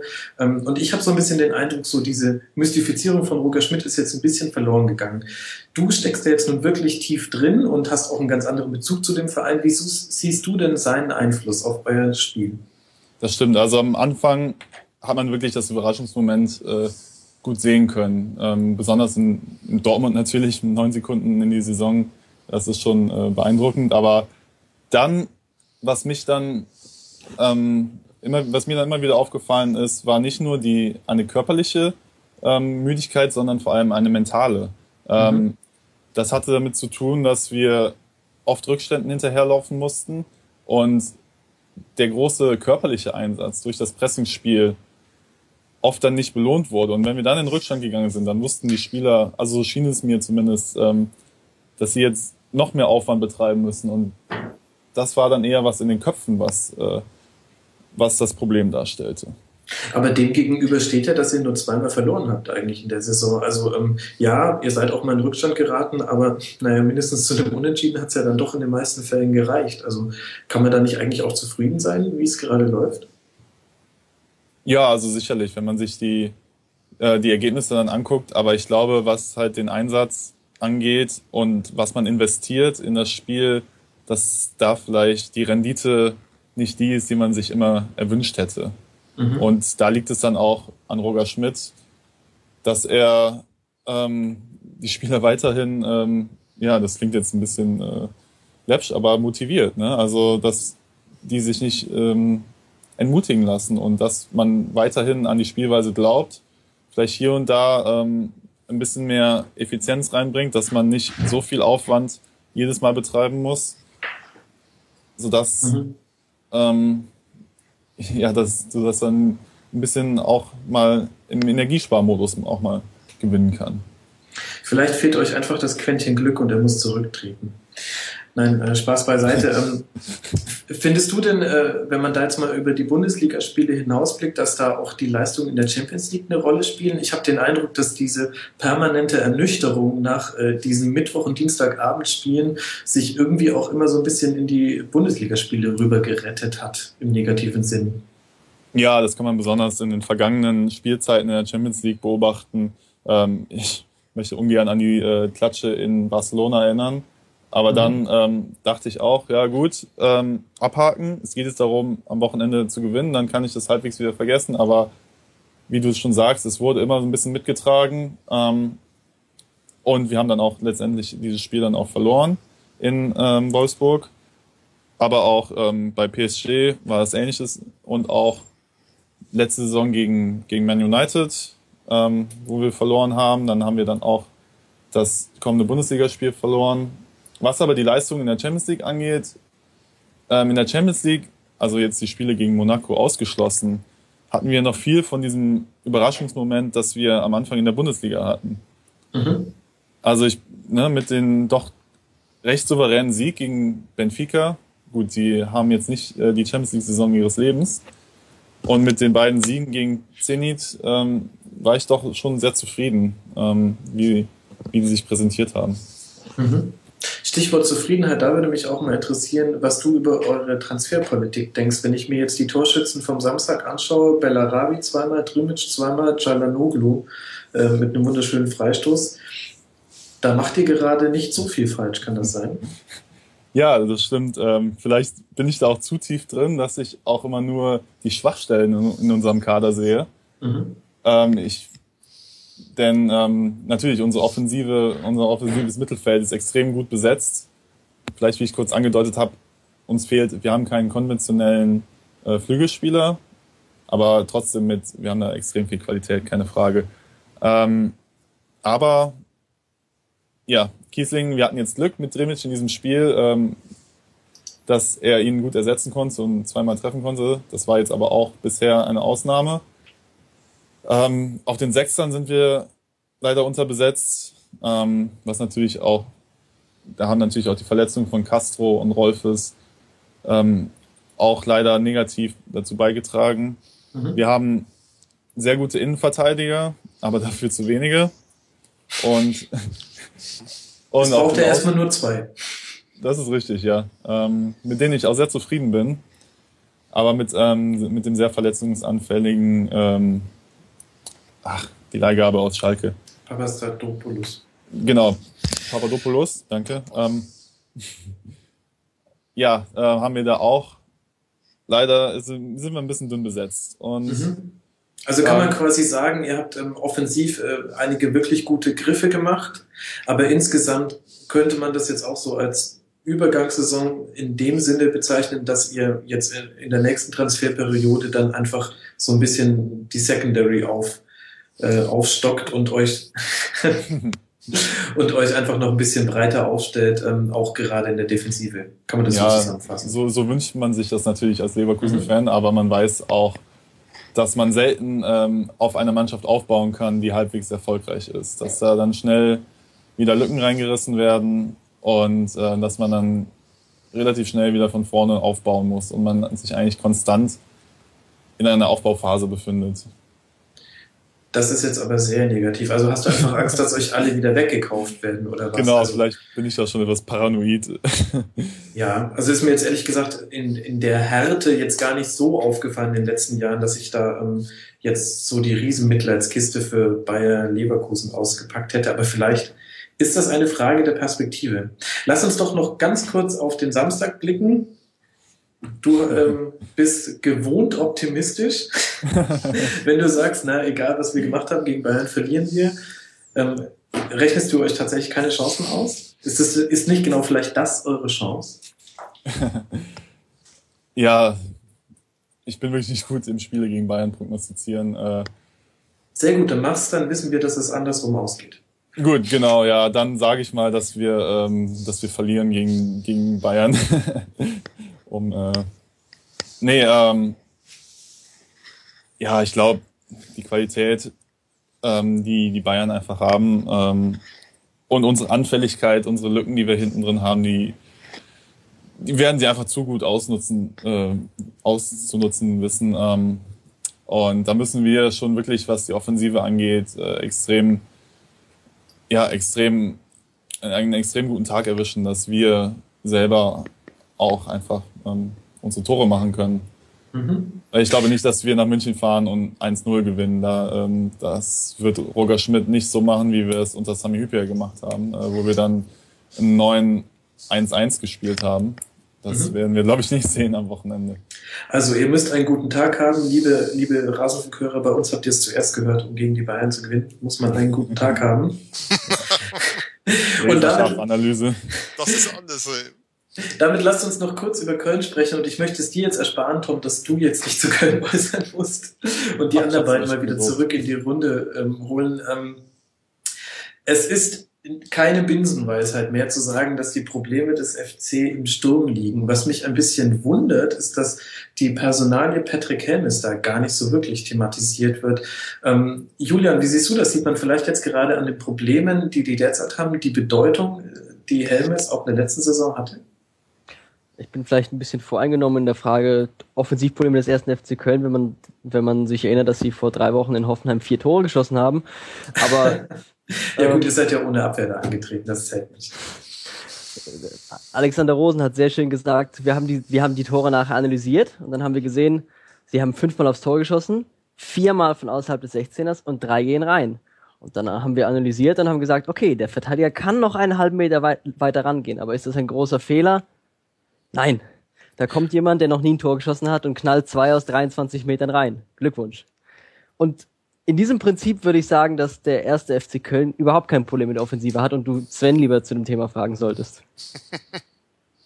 Also Sven? ich glaube, Julian spielt darauf an, dass der SC ähm, dem FC Köln in 90 Minuten beim Spiel in Köln keine einzige Torchance eingeräumt hat. Und ähm, da deutlich zu sehen war, dass nach vorne relativ wenig geht. Aber du hattest es ja vorhin angesprochen. Ein Großteil der Vereine in der Liga versucht mittlerweile äh, mit schnellem Umschaltspiel zum Erfolg zu kommen, sozusagen, und erstmal auf Konter zu setzen. Und ich glaube auch das Kölner Spiel ist ein Stück weit dem geschuldet, dass du viele Vereine hast in der Bundesliga und da gehört Köln dazu. Leverkusen weniger, zumindest versucht es Roger Schmidt an der Stelle. Ähm, wenn sie den Ball haben, wissen sie erstmal nicht so furchtbar viel damit anzufangen.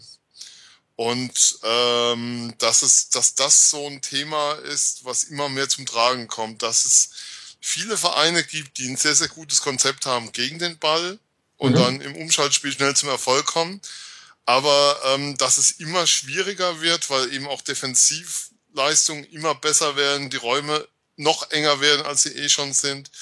Ähm, es immer schwieriger wird, wenn du Ballbesitz hast, irgendwas Vernünftiges und Konstruktives damit anzufangen. Weil dann auch nicht jeder die individuelle Qualität hat, ähm, das dann entsprechend umsetzen zu können im Eins gegen Eins jederzeit, ähm, torgefährlich werden zu können, agieren zu können. Also ich glaube, dass das auch was ist, was wir bei der Hertha vorhin hatten und es zeigt sich aus meiner Sicht auch bei den Kölnern. Also das ist so ein mhm. Verein, der für mich den Eindruck macht, wenn sie 60 Prozent Ballbesitz haben, haben sie ein Problem. Mhm. Wobei ich da jetzt einfach ganz entgegenhalte, aber das ist jetzt ein bisschen polemisch. Am Wochenende hatten sie 37 Prozent ja. Ballbesitz. Also eigentlich hätten sie 5-1 gewinnen müssen, haben aber leider verloren. Aber nein, ich glaube, dein Punkt kann man, äh, da ist durchaus viel Wahres dran. Lasst uns ähm, weitergehen. Ich danke erstmal, Tom, vielen Dank, dass du uns ein bisschen Einblick in die Leverkusener Fanseele gegeben hast. Viele jetzt bestimmt nach dem Spiel jetzt gar nicht so schwer. Es würde mich aber dennoch freuen, wenn wir dich auch ähm, nach einem anderen Spiel nochmal irgendwann hier begrüßen dürfen. Vielen Dank, dass du dabei warst. Danke. Und ähm, dann bis auf bald und wir sprechen weiter. Ich spreche mit Julian Ritter und dem FC-Fan, SC-Fan Sven Metzger. Entschuldigung, jetzt habe ich schon über deine Kölner Ballbesitztheorie dich zum FC-Fan gemacht. FFC Daher kommt dann das. bitte wenigstens. ja. Okay, lasst uns ähm, den Blick auf äh, die unteren Tabellenregionen äh, richten und mal mit dem Freitagsspiel beginnen. Ähm, unten ist es furchtbar eng geworden. Zwischen Abstieg und Nichtabstieg liegt nur ein Pünktchen Schuld daran. Es sind zwei Teams, die gewonnen haben, nämlich der VfB und Werder.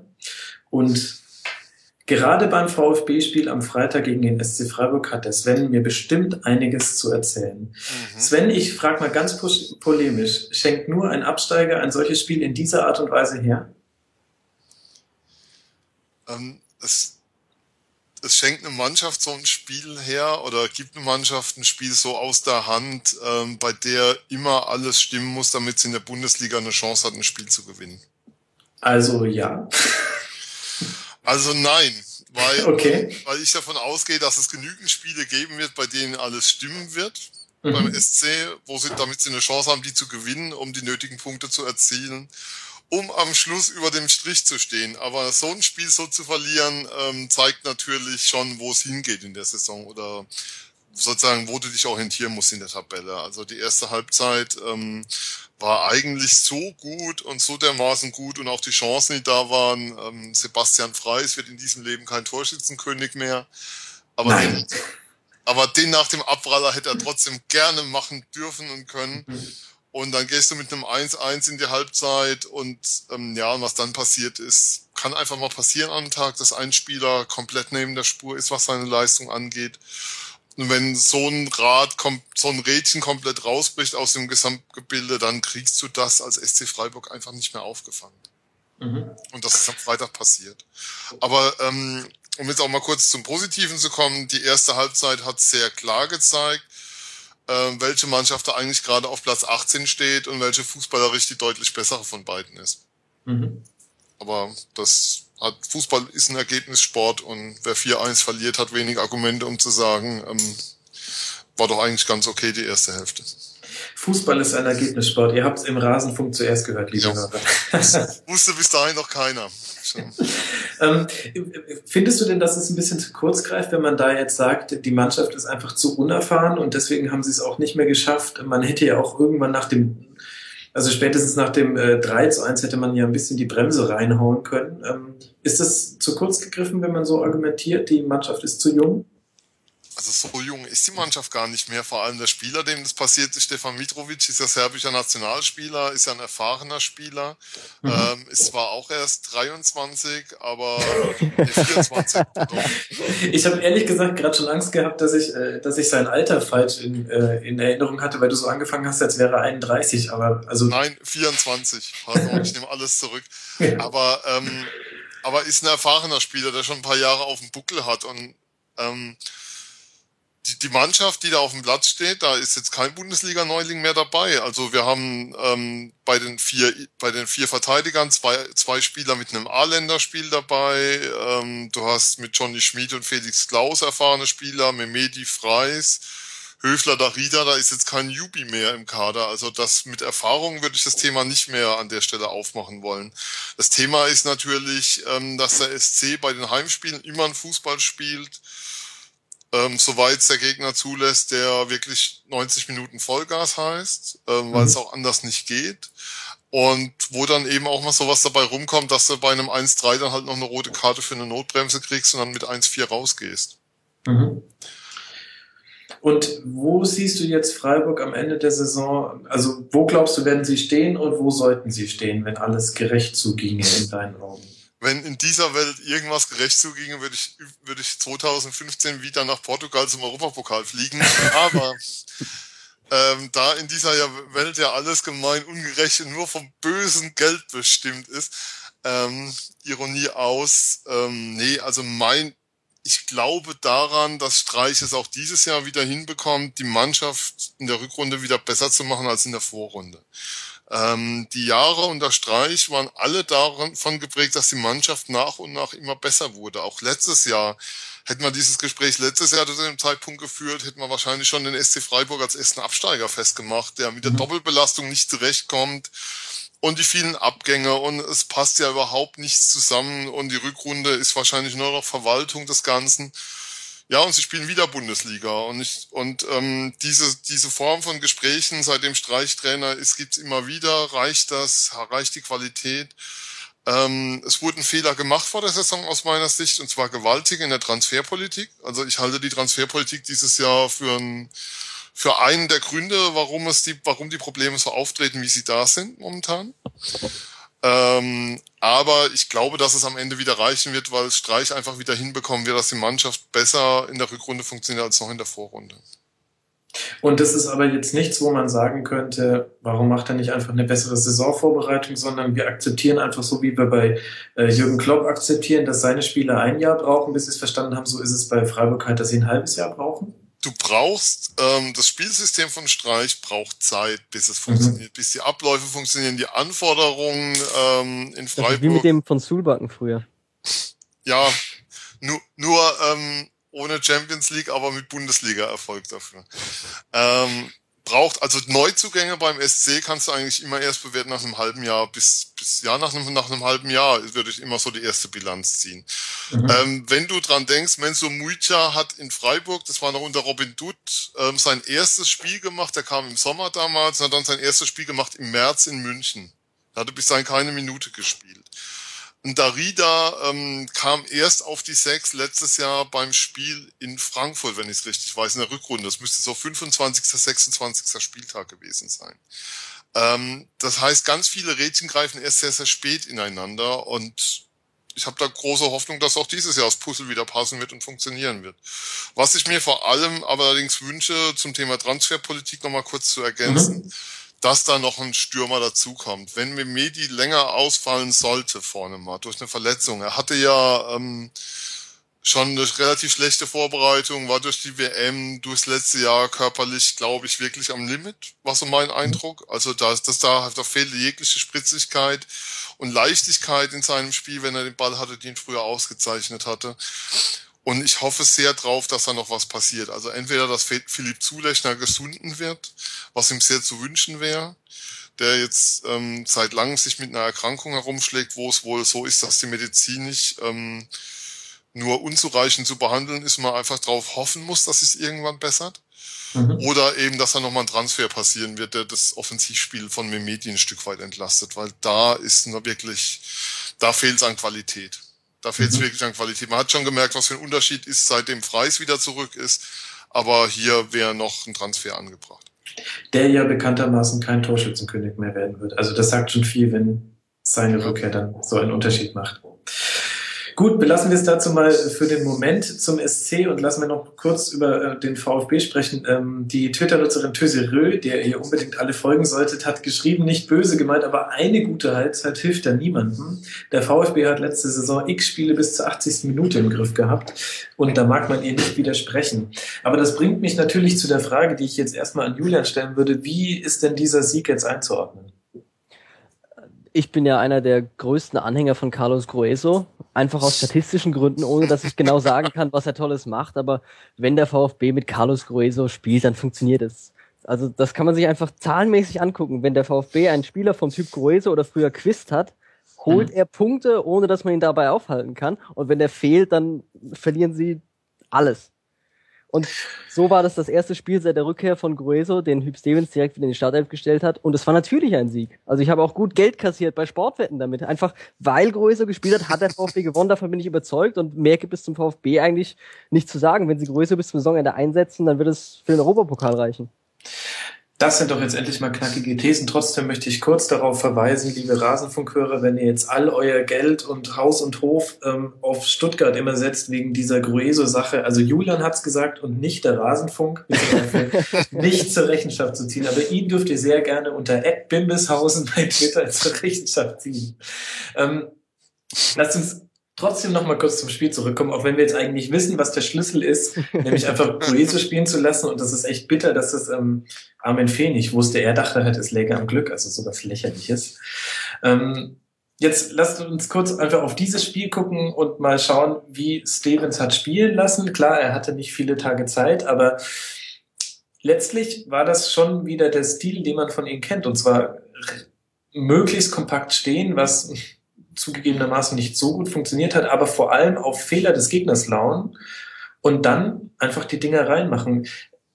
Reicht das nicht vielleicht im Jahr 2014 tatsächlich nicht abzusteigen? Weil ich sehe hinten drin viele Teams, die viele Fehler machen. Sven, was meinst du? Ähm, erstmal, liebe Desiree, es stimmt natürlich, dass eine gute Halbzeit nicht reicht. Auch beim VfB gab es immerhin drei Punkte zu einem 4 zu 1. Ähm, jetzt aber zurück zu der Frage. Ähm, es kann durchaus reichen. Also es gibt was diese Saison wirklich auszeichnet, finde ich, ist, dass du ganz, ganz wenige Mannschaft hast, von denen du sagen kannst, sie haben eine gewisse Stabilität im Spiel. Also du kannst davon ausgehen, wenn die mal in Führung liegen oder wenn die ein Heimspiel gegen Gegner X haben, dann wird da relativ wenig anbrennen. Das heißt, es ist vollkommen offen für mich. Ähm, weiß nicht, wenn ich auf die Tabelle schaue, habe ich da gefühlte acht Mannschaften, von denen ich sagen würde, die kämen in Frage für die Abstiegsplätze am Ende der Saison. Und es kann sein, dass das für den VfB durchaus reichen wird. Also ich bin aus Freiburger Sicht auch nicht unbedingt glücklich gewesen jetzt in Sachen Abstiegskampf über die Verpflichtung von Stevens. Jetzt nicht für dieses eine Spiel. Mhm. Aber ich glaube schon, dass du mit der Spielweise, für die Stevens steht, eine gute Chance hast, ähm, in der Klasse zu bleiben. Mhm. Mit dieser defensiven, teilweise unansehnlichen Spielweise, viele 1-0-Spiele. Und das kann, das kann durchaus reichen. Also ich fand das aus Sicht eines Fans eines anderen beteiligten Vereins war ich nicht happy, als der Name kam. Also mir wäre da so ein Thorsten Fink oder sowas deutlich lieber gewesen. Schön noch einen anderen äh, Trainer vielleicht. Eine interessante These gab es da auch von Flo Bogner unter Flo Pomuk bei Twitter, der geschrieben hat, ob vielleicht schon mal jemand drüber nachgedacht hat, dass Stevens damals wegen Bobic gegangen ist und jetzt ganz gerne wieder zurückgekehrt ist. Wir werden das nicht klären können und schon gar nicht mit einem Hoffenheim und einem SC-Fan in der Leitung. Deswegen lassen wir das einfach mal so dahingestellt. Und lasst uns mal zum nächsten Spiel kommen. Denn wenn du sagst, es gibt genügend Mannschaften, die Fehler machen, dann konnte man eigentlich bisher auch immer super zu Werder Bremen überleiten. Jetzt haben die aber halt 4-0 gegen Paderborn gewonnen. Sven, was denkt ja. man als SC-Fan, wenn man da an die Weser guckt und ähm, die befreien sich mit einem äh, 4 zu 0 aus der kalten Klammer des Abstiegskampfes erstmal? Ähm, die sind genau einen Punkt vom SC. Und, äh, ja. Beim SC haben wir drüber geredet, als wären die schon weg nach dem 34. Spieltag. Ähm, also, die haben daheim gespielt gegen Aufsteiger. Ähm, habt ihr ein Phrasenschwein irgendwo, wenn du heim, wenn du da drin bleiben musst, die Heimspiel gegen Aufsteiger musst du gewinnen, Punkt. Ähm, haben sie in dem Fall getan, würde ich jetzt nicht zu hoch hängen, weil ich auch bei Paderborn nicht weiß, ähm, das ist auch so eine Mannschaft, wo die ich momentan noch nicht einordnen kann, die mir fußballerisch sehr, sehr gut gefallen einerseits, mhm. wo ich andererseits allerdings die ganze Zeit darauf warte, wann kommt der Einbruch, kommt er überhaupt, wann, wann brechen sie ein, wann haben sie mal eine Negativserie und wann, und vielleicht, vielleicht beginnt die jetzt, weil wäre schön mit Blick auf Samstag. Aber ähm, ich habe das jetzt nicht als was Besonderes gesehen, dass der Bremen gegen ähm, Paderborn gewonnen hat, zumal man, man natürlich auch sagen muss, den Freistoß, den Junusovic da zum 1-0 reingemacht hat, also ich glaube, besser kann man den nicht schießen. Also so einen Freistoß habe ich, glaube ich, noch nie gesehen über all die Jahre. Sensationstor und dann, dann spielt sich natürlich auch einfacher. Jetzt funktioniert, scheint es nach dem Trainerwechsel besser zu funktionieren, wobei ähm, auf der anderen Seite, dann hast du letzte Woche das Derby gehabt. Mhm. Das war Fußball zum Abgewöhnen von beiden Mannschaften und da haben sie in Hamburg verloren mit 2 zu 0 und das war ein Spiel jenseits von Gut und Böse. Und diese Woche 4-1 und jetzt ist wieder alles gut. Also 4-0 sogar. 4-0, pardon. Ähm, ich tue mir da unglaublich schwer damit, sowas rauszulesen wie eine Tendenz bei den Vereinen unten drin. Das gilt für Hertha, das gilt für Freiburg, das gilt auch für Bremen, auch für den HSV.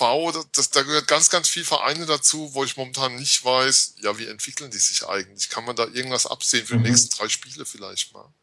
Und da gehört Bremen und Paderborn für mich dazu. Wenn du jetzt schon den HSV ansprichst, dann können wir ja das Spiel noch gleich mit rein in die Betrachtung nehmen. Der HSV verliert nach 1-0 Führung in Augsburg 3 zu 1. Jetzt lasst uns mal nur auf die Trainer gucken. Wir haben einmal Skripnik und Frings, ähm, die begleitet werden von einem eigentlich lediglich emotional begleiteten Hype, sage ich jetzt mal ein bisschen ketzerisch. Ähm, denn die Ergebnisse in der zweiten Mannschaft von Werder geben Sie jetzt nicht her, wo der Hype herkommt. Ähm, Julian, ähm, traust du dir eine Einschätzung zu im Vergleich der Trainerteams? Auf der einen Seite Skripnik, auf der anderen Seite Joe Zinnbauer. Ist da der HSV ein bisschen im Vorteil? Ob der HSV im Vorteil ist, würde ich nicht unbedingt bewerten wollen, aber dass der HSV mit Zinnbauer im Moment deutlich besser fährt als mit den Trainern vorher, das würde ich schon so behaupten. Ja, gut, ähm, ist das so schwierig? Naja, also er hatte schon viele Trainerwechsel in den letzten Jahren und bei keinem hatte man so sehr das Gefühl, dass es besser geworden ist wie dieses Mal, finde ich. Mhm. Also bei, bei Zinnbauer, wenn man, wenn ich jetzt vergleiche, wie der HSV diese Saison gegen Hoffenheim aufgetreten ist, dazu wie er letzte Saison beim 1 zu 5 und 0 zu 3 aufgetreten ist, dann war das ein völlig anderer Auftritt und man, und ähm, also bei, bei Kai Pahl, dem auf alles außer Sport.de habe ich über den HSV gelesen, den Satz, man merkt das konstante Arbeiten am Team. Und ich finde, das trifft es auch ganz mhm. gut. Beim HSV im Moment man hat das Gefühl, okay, sie haben jetzt mal wieder verloren, aber es ist nicht so schlimm, weil man hat, man verzweifelt nicht sofort wieder, weil man schon das Gefühl hat, dass irgendwas sich entwickelt, dass irgendwas aufgebaut wird, dass es irgendwas gibt, was für die Zukunft Hoffnung stiften könnte, was beim letzten Trainer nicht der Fall war. Und damit ist so eine gewisse, eine gewisse Substanz dabei, die ähm, Zinnbauer dem HSV vermittelt, die die letzten Trainer nicht gegeben haben und die auch, wie du gesagt hast, Skripnik, der doch sehr auf diesem einer aus dem eigenen, einer aus der eigenen Nachwuchsabteilung, einer aus dem eigenen Verein, der doch sehr auf dieser Welle schwimmt, ähm, noch nicht wirklich vermitteln konnte, obwohl er ergebnismäßig bis jetzt sehr gut dasteht. Ähm, da würde ich jetzt einhaken wollen, weil ähm, ich nicht sehe, was auf dem Rasen besser geworden ist, obwohl man eigentlich eine deutlich verbesserte Mannschaft, also in der Breite einen besseren Kader hat. Man hat ja diesen neuen HSV Plus, man hat die kühne Million, man hat einige Spieler eingekauft. Ähm, Holtby saß auf der Reservebank, um jetzt mal einen dieser neuen zu nennen. Ähm, man hat mit Berami einen neuen Chef im Mittelfeld. Van, über Van der Vaart redet man ja kaum noch, außer dass er das Tor gemacht hat. Ähm, mich überzeugt es noch nicht. Also mich überzeugt der HSV überhaupt nicht. Also auch der, wie gesagt, das Spiel letzte Woche gegen Bremen, das hatte mit Bundesliga-Fußball von beiden Mannschaften nichts, aber auch gar nichts zu tun. Mhm. Und das, was sich momentan geändert hat, aus meiner Wahrnehmung in Hamburg, ist das mit, mit der Person Bayersdorfer sowas wie Ruhe und Vertrauen in die Vereinsführung und den Verein eingekehrt ist. Und dass man deshalb in Ruhe arbeiten kann momentan. Mhm. Dass man sozusagen auch klar ist, man hat die kühne Million zur Verfügung und ohne Kühne wüsste man nicht, wie das sozusagen weitergehen würde. An der, aber sportlich, sie sind 17. da, die haben 12 Punkte. Ähm, okay, 12 Punkte hat der SC, glaube ich, auch, wenn ich es richtig weiß. Äh, es ist nichts, was, was, wo ich sagen würde, das überzeugt mich jetzt, dass sich das so viel verbessert hat. Also ich kann das nicht erkennen, außer dass Zinnbauer und Bayersdorfer mit der entsprechenden Ruhe jetzt arbeiten können. Also da komme ich mit einem, mit einem ganz einfachen Gegenargument. Guck dir die Abwehr des HSV an. Die hat letzte Saison Gegentor ohne Ende. Ich glaube, mehr als die TSG, was nicht leicht war, kassiert. und, und diese Saison haben, hat, haben sie, soweit ich jetzt gerade auf die Tabelle gucke, haben sie 17 Gegentore. Und mhm. damit stehen sie nach Bayern, Wolfsburg, Leverkusen und Gladbach. Nein, Bayern, Wolfsburg, Augsburg und Gladbach sind die einzigen Mannschaften, die weniger Gegentore haben als der HSV. Und ich finde, dass es mit einem Kader der letzte Saison noch die meisten kassiert hat, schon eine Leistung, die man berücksichtigen kann. Aber du weißt auch, wie viel sie geschossen haben. Sieben. er hat doch gesagt, dass er gerade auf die Tabelle guckt. ja gut, dann, dann machen wir doch einfach jetzt mal Butter bei die Fische. Jetzt erstmal nur die vier Vereine, SC Freiburg, VfB Stuttgart, Werder Bremen, Hamburger SV. Sven, du sagst mir jetzt die Reihenfolge im Endtableau. Wer vor wem? Moment, wer war Stuttgart, Hamburg, Bremen und... Und der SC. Also die Spiele, über die wir jetzt gerade geredet haben. Ähm, ich glaube, dass der VfB am Ende vor vom HSV und nee, vor Bremen und vom HSV stehen wird. Und wo der SC? Natürlich ganz vorne. okay, und Julian, äh, du bist ein bisschen unbefangener, vielleicht? Noch unbefangener. ja. Wie siehst du es denn? Ich glaube, dass von den Vieren der HSV das beste Ergebnis einfahren wird. Mhm. Und ähm, ja, beim Rest weiß ich nicht so recht, was sich da ergeben wird, in welche Richtung sich der VfB mit Stevens entwickelt. Ich weiß nicht, wenn sich Größe verletzt, kann das natürlich nichts werden, aber ansonsten könnte der VfB auch ganz gut abschneiden. Ähm, Bremen wahrscheinlich als letzter dieser Vierergruppe. Mhm. Einfach aus dem Grund Kaderzusammenstellung zu schwach oder? Genau, genau mhm. dieser Grund. Und jetzt erweitern wir mal den Kreis. Gibt es Teams, die ihr noch ähm, dahinter seht oder auch in direkter Konkurrenz? Also ich denke da an Köln, Hertha, Paderborn vielleicht. Wen seht ihr auf lange Frist hinten drin in der Tabelle? Julian? Köln und Hertha sind sicherlich Kandidaten. Also Köln wegen seiner. Also der HSV wird sich ja retten, obwohl er einen schlechten Sturm hat. Der erste FC Köln wird hinten drin landen, obwohl er ähm, einen schlechten Sturm hat. Ähm, gut. Nee, mittelfristig denke ich, dass Borussia Dortmund nicht zu vernachlässigen ist in dieser, Aufze in, dieser, in dieser Aufzählung. Auch wenn man sagt, sie gehören eigentlich nicht auf Platz 18. Sie haben jetzt nach 13 Spielen immer noch die wenigsten Punkte in der Bundesliga und so langsam sollte man vielleicht mal sagen, dass wenn man die das Ende der Tabelle anguckt und die Mannschaften, die noch ein bisschen vielleicht da unten mitspielen werden, ist Borussia Dortmund niemanden, den man von vornherein ausschließen sollte. Also dann müssen wir jetzt definitiv zum Spiel Eintracht Frankfurt gegen Borussia Dortmund kommen. Das letzte Spiel, das wir noch nicht besprochen haben. 2 zu 0 hat die Eintracht gewonnen für all die Hörer, die das noch nicht mitbekommen haben. Julian, das meinst du doch jetzt nicht ernst. Also findest du wirklich, dass wenn man über Abstiegskandidaten redet, man Borussia Dortmund mit bedenken muss? Ich finde, wenn man über Abstiegskandidaten redet und man hat die Tabelle vom 13. Spieltag, dann kann man mhm. die Mannschaft, die auf dem letzten Platz liegt, nicht einfach ausklammern wegen ihres Namens. Das, mhm. das ist einfach da geht kein Weg dran vorbei.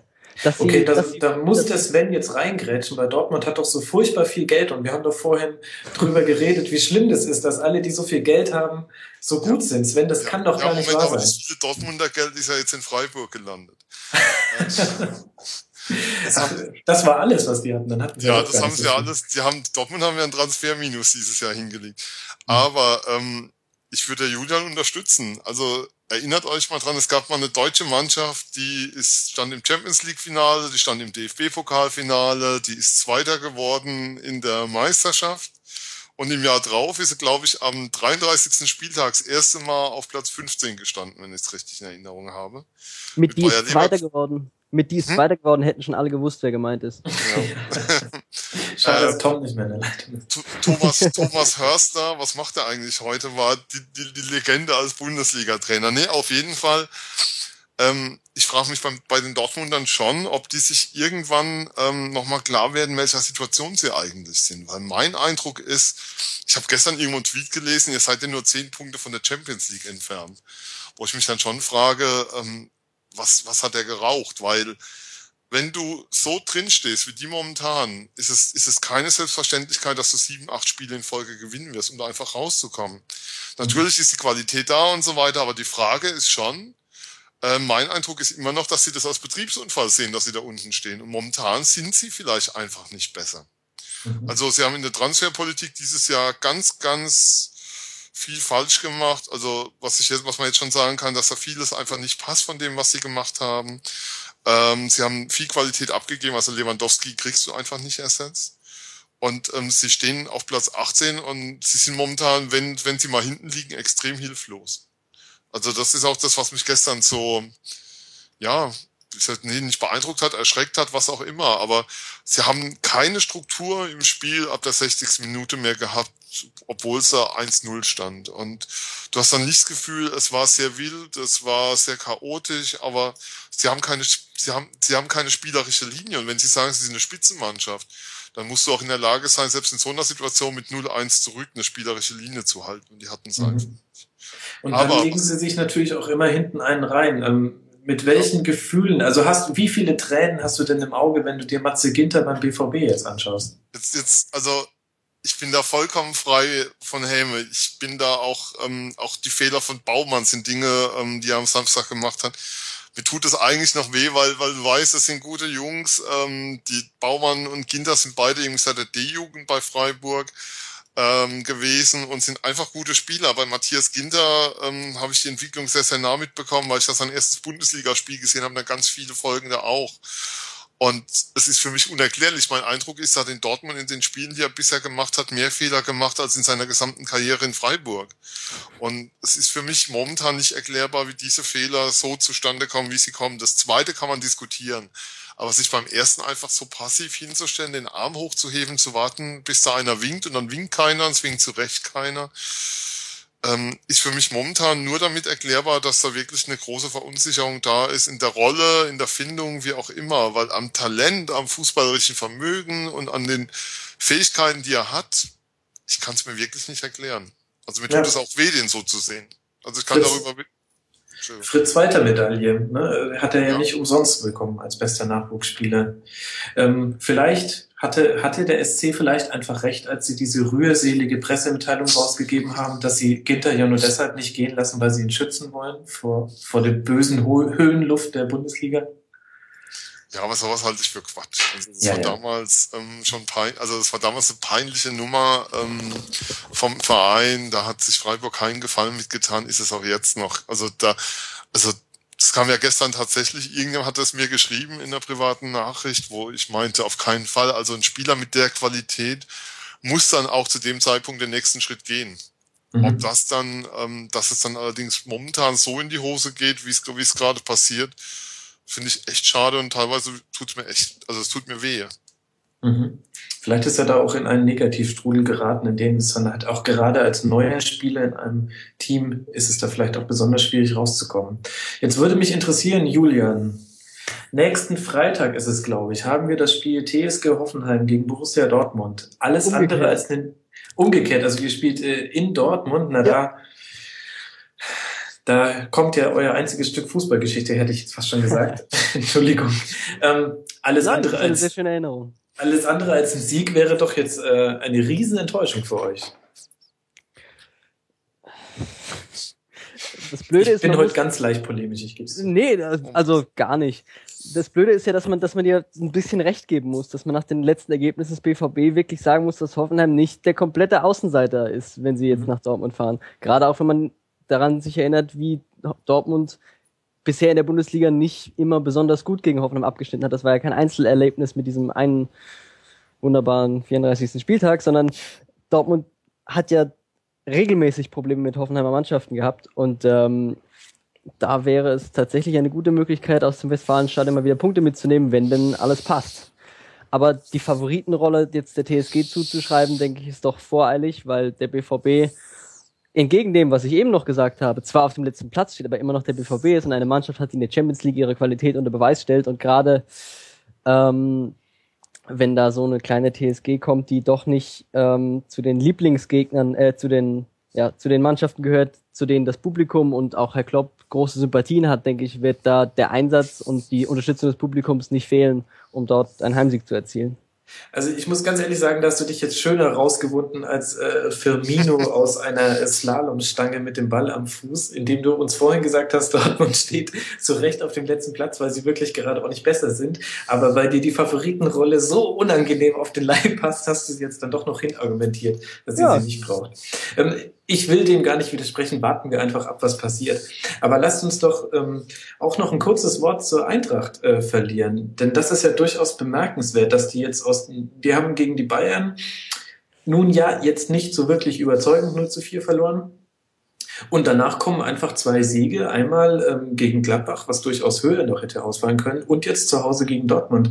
Sven, wenn du die Eintracht anschaust, ähm, sind die für dich ein Konkurrent im Abstiegskampf oder ist das, was wir jetzt sehen, eher das, was die Eintracht drauf hat. Ähm, der Twitterer Dave Mitchell zieht mich jedes Mal damit auf. Bei meinem Tipp vor der Saison habe ich die Eintracht auf Platz 18 getippt. Mhm. Na, läuft ja. Läuft, läuft total gut. Also ähm, läuft bei dir.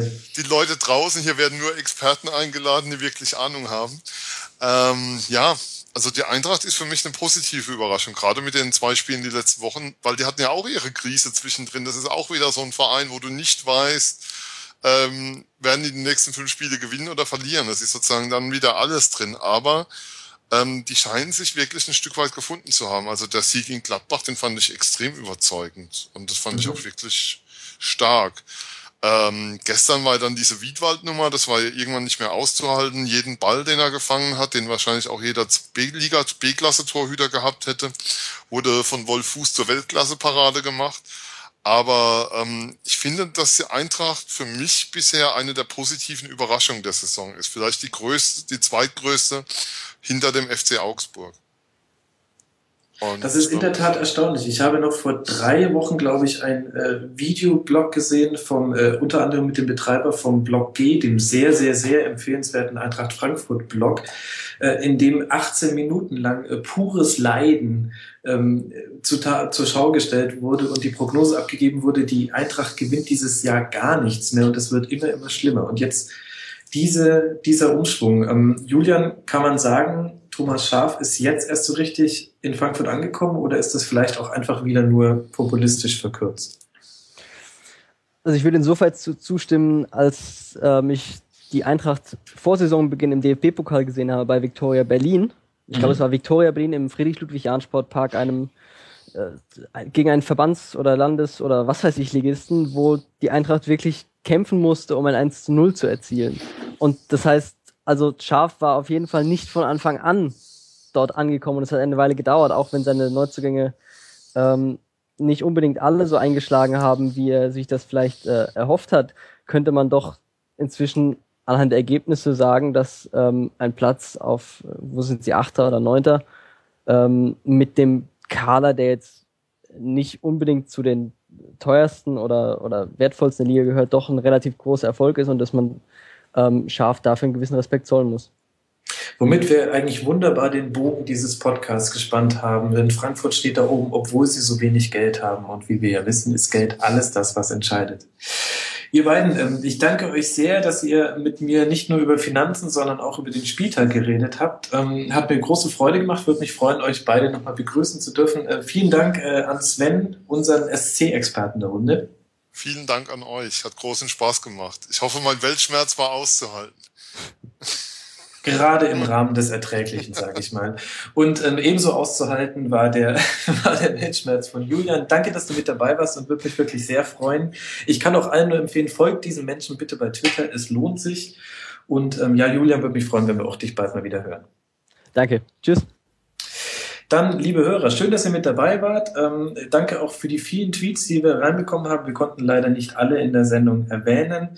Und ansonsten bleibt mir nur zu sagen, liked uns bei Facebook, folgt uns bei Twitter, bewertet uns bei iTunes, das freut uns ganz besonders. Und wenn ihr Kritik, Fragen, Anregungen habt, jederzeit auf rasenfunk.de. Wir freuen uns sehr über Kommentare und versuchen auch wirklich auf euer Feedback einzugehen. Und ansonsten sage ich, habt eine gute Woche, bleibt sportlich und bis zur nächsten Schlusskonferenz.